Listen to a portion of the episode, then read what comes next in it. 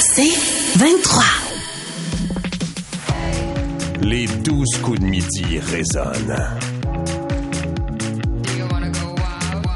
Kim Rosk et Joanie Duquette coupent les filtres et elles ne prendront pas de détour pour te parler de ce que les autres veulent pas te parler. Les démons du midi.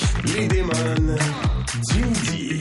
Vous commencez à nous connaître dans les démons. On aime ça parler de n'importe quoi. on est hein. fofolle, on aime ça rire. Mais parfois, c'est important de s'arrêter puis de parler des vraies choses. Oui, effectivement. Et euh, Joanie, toi, il y a un sujet qui vient te chercher depuis plusieurs années. C'est un sujet qui te touche parce que tu l'as vécu. On a donc décidé de parler de suicide, un sujet qui est extrêmement difficile. Et euh, toi, quelqu'un dans ton entourage à qui c'est arrivé. On vous le rappelle, dans les démons ce midi, ce sera peut-être pas facile, mais c'est un sujet qui est nécessaire. Oui. Euh, c'est la semaine de prévention du suicide. Euh, salut à Sabrina Kim qui nous a écrit. Qui dit les filles, je trouve ça génial que vous en parliez. C'est difficile, mais certains en ont besoin d'aide. Qu'on les aide aussi en en parlant, parce que mon petit frère s'est enlevé la vie il y a 16 ans. Et là là. Il y a pas une journée où je pense pas à lui et qui rate la vie de sa merveilleuse fille. Sabrina, on te fait un super Hmm. gros câlin. Le- au Québec, c'est problématique le suicide et les chiffres sont impressionnants. En effet, au Québec, en fait, ce qu'on dit, euh, c'est que le suicide est au huitième rang des causes de décès dans la province. C'est euh, en 2021, là, euh, 1031 suicides qu'il y a eu dans cette année-là. C'est trois suicides par jour. Imaginez-le, trois suicides par jour. C'est trois fois plus de suicides d'ailleurs chez les hommes que chez les femmes. Le taux de suicide le plus élevé s'observe chez les hommes âgés entre 50 et 64 ans. Et le taux d'hospi- d'hospitalisation est plus important chez les jeunes filles et adolescentes. On dit que 11 des adolescentes de 15 à 19 ans et 6 des jeunes femmes de 20 à 34 ans ont déjà mentionné eu euh, des idées suicidaires sérieuses. Alors, tu sais, quand on dit que c'est important d'en parler, tu sais, oui, effectivement, notre devoir, ben, en fait, notre devoir, c'est de vous divertir. On Oui. est là pour ça, mais on a aussi une responsabilité. On a ce privilège-là d'avoir des micros puis de s'adresser à tellement de monde en même temps. On serait con en tabarouette de de, de pas prendre nos responsabilités justement une fois de temps en temps puis de saisir cette opportunité-là euh, en cette semaine de prévention du suicide que de parler de ce sujet-là. ou de faire comme si ça existait pas. Parce que c'est Ouais. très difficile de dire, euh, ouais, je connais quelqu'un qui s'est enlevé la vie. C'est difficile d'utiliser les termes aussi, de dire, OK, ben, gars, je vais vous le dire. Moi, il y a huit ans, mon chum de gars s'est pendu. Il s'est enlevé la vie en 2016. Euh, le lendemain d'une soirée, on a fait le party. Tout le monde avait couché chez nous. C'était à Trois-Rivières. Gros party, gros fun. Tout le monde était là. Tout Vous monde- attendiez pas à ça, il avait jamais parlé de ça, il, il était filait pas. Il filait pas. Il venait de se faire laisser. On avait passé la journée avec lui, lui remonter le moral. Mais c'était un gars qui avait, oui, ses petits challenges de vie, mais de c'était pas un mentale, sais, déprimé là.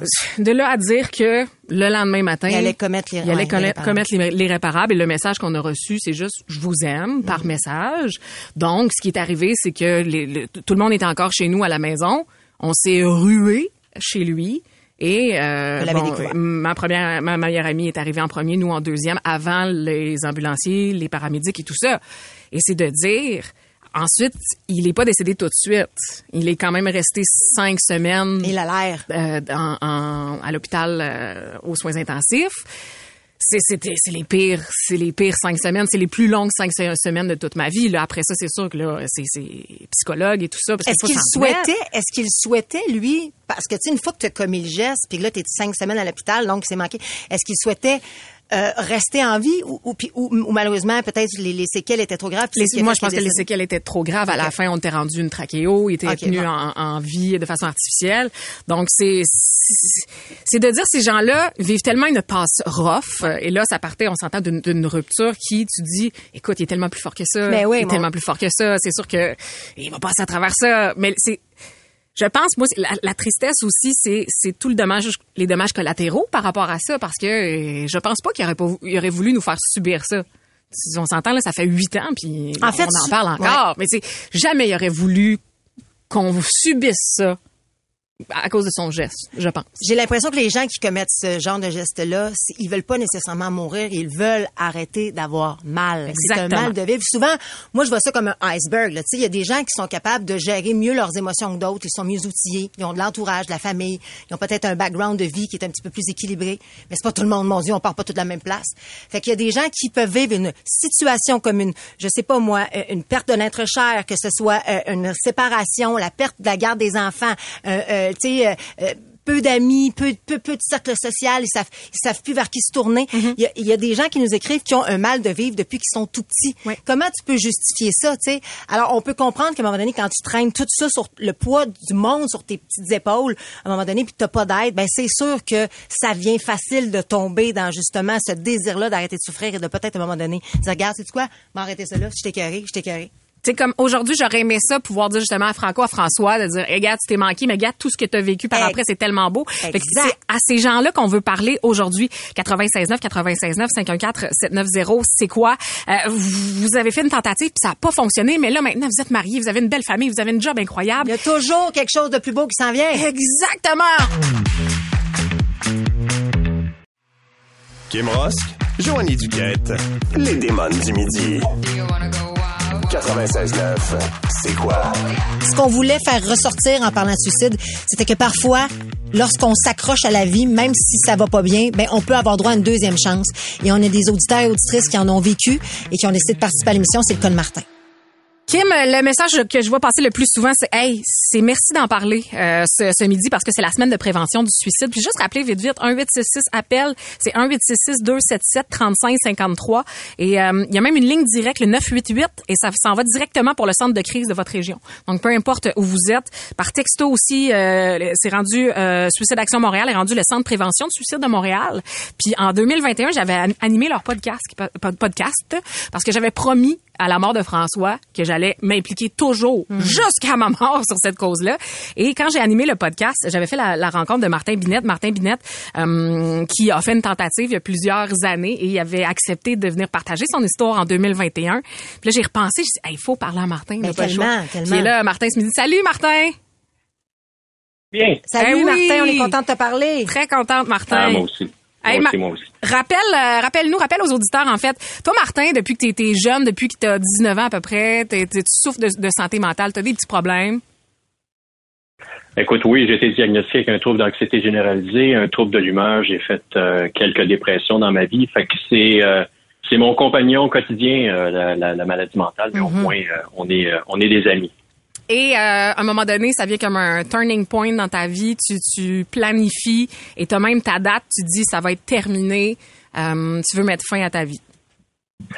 10 décembre 2004, m'en souvenir. D'ailleurs, euh, cette année, je, je célèbre le 20e anniversaire de ma seconde vie, hein, parce que ça va faire 20 ans cette année. De ta seconde Puis honnêtement, vie, bien dit. Oui, ben en fait, c'est ce que c'est ce que je me considère. Ben, je me considère chanceux parce que moi, tu vois, quand je voulais passer à l'acte, j'étais convaincu que c'était terminé. C'est un chum, c'est mon chum qui m'a sauvé, qui m'a sorti les griffes de la mort carrément. Là, j'étais en train de, de procéder, puis euh, il m'a appelé. Puis je sais pas pourquoi j'ai répondu. En 2004, euh, il n'y avait pas d'iPhone, hein, c'était Ben des flip phones, je me rappelle. ben ouais, ben j'ai pris mon flip phone, je sais même pas pourquoi j'ai répondu. Puis là, c'était mon chum qui me dit euh, Hey Martin, le gros, t'as-tu des, t'as-tu des plans à soir? Ah. Ouais, j'ai des plans. J'ai des plans, mais il savait pas. Mais il a senti que ça allait plus ou moins bien. Puis tout de suite, j'étais chanceux, il restait à 15 minutes de chez nous, il est arrivé, il dit on va aller prendre une bière. Wow. C'est ce qui m'a littéralement sauvé, là. C'est ce qui m'a complètement sauvé. Incroyable. Et là, donc, cette soirée-là se passe. Tu, tu, tu parles de tes démons intérieurs. J'imagine que ça devait être excessivement émotif, euh, cette soirée-là. Qu'est-ce qui a été le point déterminant qui a fait en sorte que tu t'es réaccroché finalement à la vie? Ben, tu vois, mon ami, c'est euh, c'est vraiment l'intervention de mon ami. Euh, tu sais, quand tu vis une dépression majeure, c'est ce que je vivais, hein, tu as plein de choses, tu penses à tu penses à il y a des en- des, des espèces de, de, de, de propos qui rentrent dans ta tête comme Hey, tu vaux rien, Martin. Tu sais, il n'y a pas personne qui va s'ennuyer de toi. Voyons donc. J'avais un petit garçon, moi-même, de trois ans à l'époque, Et je me dis, ah, il va, il, il va, il va oublier son père et sa conjointe. euh, parce Tu que étais j'étais complètement diminué par Ah. ces idées-là, en fait, et ces Ouais. pensées-là qui, Ouais. que tu n'étais pas capable de bloquer. Tu sais, On n'a pas contrôle Non. parfois sur ces pensées-là, malheureusement, et elles ont pris toute la place. Donc, euh, donc poursuis. Ben en fait, j'avais pas d'énergie pour les contrôler. Tu sais, on dit on perd la raison, Ouais. on perd la raison. Bon, j'arrivais pas à raisonner. Puis là, c'était comme un goudron dans mon cerveau. Hein. C'est comme ça prend le contrôle.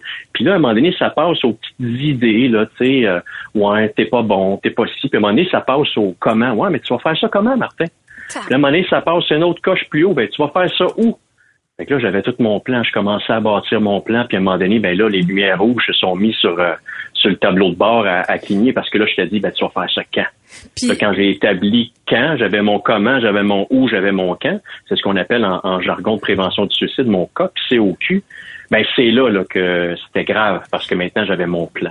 Puis, c'est au moment où ce que j'allais procéder que là j'ai eu l'appel de mon ami. Puis j'imagine Martin parce que je t'écoute parler puis euh, ça, ça, me flash là, mais j'imagine que tout ton entourage, tu sais, tu parlais autant de ton petit gars que les gens qui étaient tes amis, ils, devaient aucunement au courant de tout ça parce que ça se passe tellement intérieurement. Tu devais pas être le gars depressed dans des parties. Là ce qui est assez incroyable, j'étais au travail le matin où est-ce que je voulais euh, m'enlever la vie. J'étais pas en arrêt de travail, là. J'étais en dépression, mais je me présentais au bureau. Puis là, je mettais mon beau costume, puis ma cravate, puis j'avais mon beau sourire. Puis j'étais le, Martin funny des meetings. Mais quand j'arrivais le soir chez nous, ben, je mettais en petite boule, puis je broyais. Hmm. Fait que j'ai joué un rôle pendant des mois, des mois, des mois derrière une souffrance intolérable. Puis à un moment donné, j'ai dit, ben ça suffit. Je suis tanné de souffrir parce que c'est ça, là, le suicide, la prévention du suicide, on en parle. C'est quoi? Qu'est-ce qui nous amène à vouloir s'enlever la vie? Ben, c'est parce que c'est arrêté de souffrir. Ben oui, c'est exactement ah, c'est la douleur.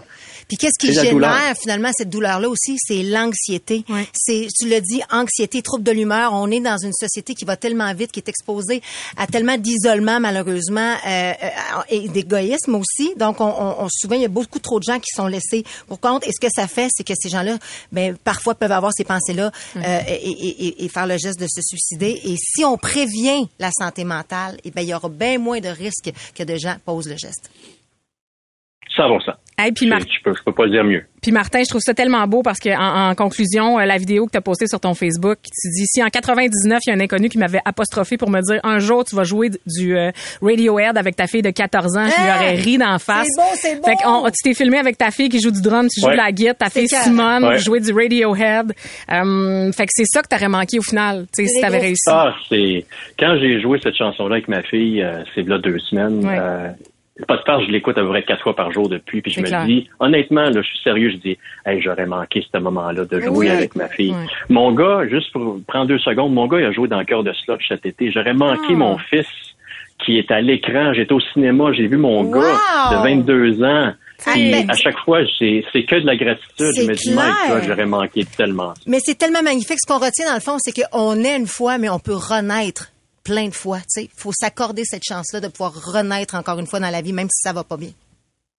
C'est ce que je me dis à tous les jours. Bravo. Merci. Hey, Martin. Extrêmement courageux et inspirant, surtout, Martin. Merci beaucoup euh, pour euh, d'être ouvert, à nous ce midi. On est tous euh, et toutes shakés dans le studio. On en parle nos mots. Toujours un plaisir de te parler, Martin. Ben, ça fait plaisir. Merci de l'invitation. Passez une belle journée. Salut.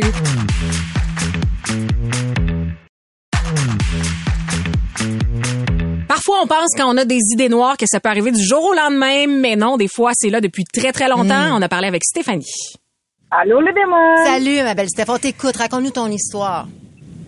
Euh, ben, dans le fond, euh, moi, ça a commencé à 8 ans. Euh, tu sais, à 8 ans, tu sais pas trop ce qui se passe, mais je me souviens juste, j'ai encore l'image de moi à 8 ans, de prendre une ceinture puis d'essayer de me prendre dans mon garde-robe parce que j'étais juste tannée de souffrir. Euh, moi, dans le fond, mise en contexte à 8 heures, c'est vraiment...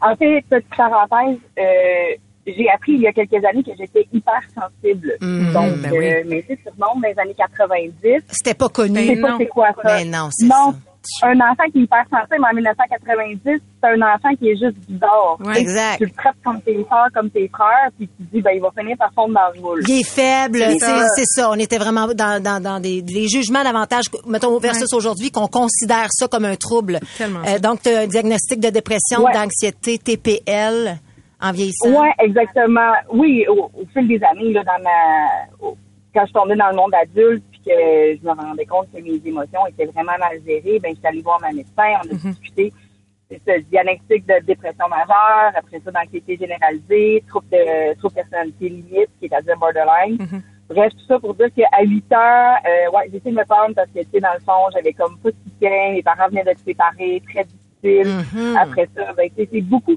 On, on parle pas assez d'intimidation aussi. Je veux dire, j'étais intimidée fois un million à l'école, donc ça n'allait pas bien à l'école, ça n'allait pas bien à la maison. J'étais laissée à moi-même. T'étais toute seule. T'étais toute seule, seule au monde. Oui, j'étais vraiment toute seule. Puis à 8 ans, tu sais pas quoi faire là. Fait ben que je dit, ben si je meurs, ben j'aurais plus ce problème-là. Tu vois les autres Donc, vivre, là, ça- toi, tu souffres, tu dis, poulon. moi, Pourquoi? moi, j'ai Oui, oui. j'ai pas envie de Ben, dire ça, c'est ça, exactement.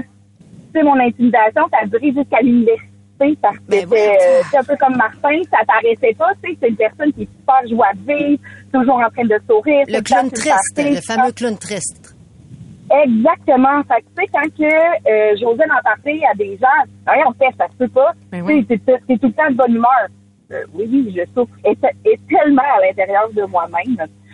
Fait que, euh, bref, tout ça pour dire que pendant 15 ans, j'ai fait des temps, ben, plus d'idées, mais tu sais, mettons, les poteaux sur l'autoroute ou dans les rangs de campagne, là, et qui me spot, j'ai spoté facilement. Ah. Les rivières, euh, aller T'avais des pensées suicidaires, là, c'est ça.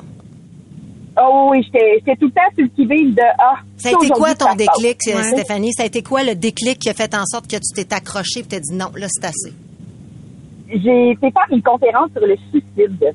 OK? Et ça m'a fait comprendre que, dans le fond, je voulais pas mourir. C'est que je souffrais et je voulais mettre, euh, mettre un terme à mes souffrances. Exact. Wow. Et que si je choisissais la, et si je, je faisais le choix de me tuer, de me suicider, ben, je mettais une conséquence permanente à des problèmes qui sont temporaires. Bravo. Voilà, voilà. C'est la phrase, c'est la phrase. C'est la phrase. c'est ça. Tout est temporaire dans la vie. Puis, tu sais, je veux parler aussi de notre santé mentale.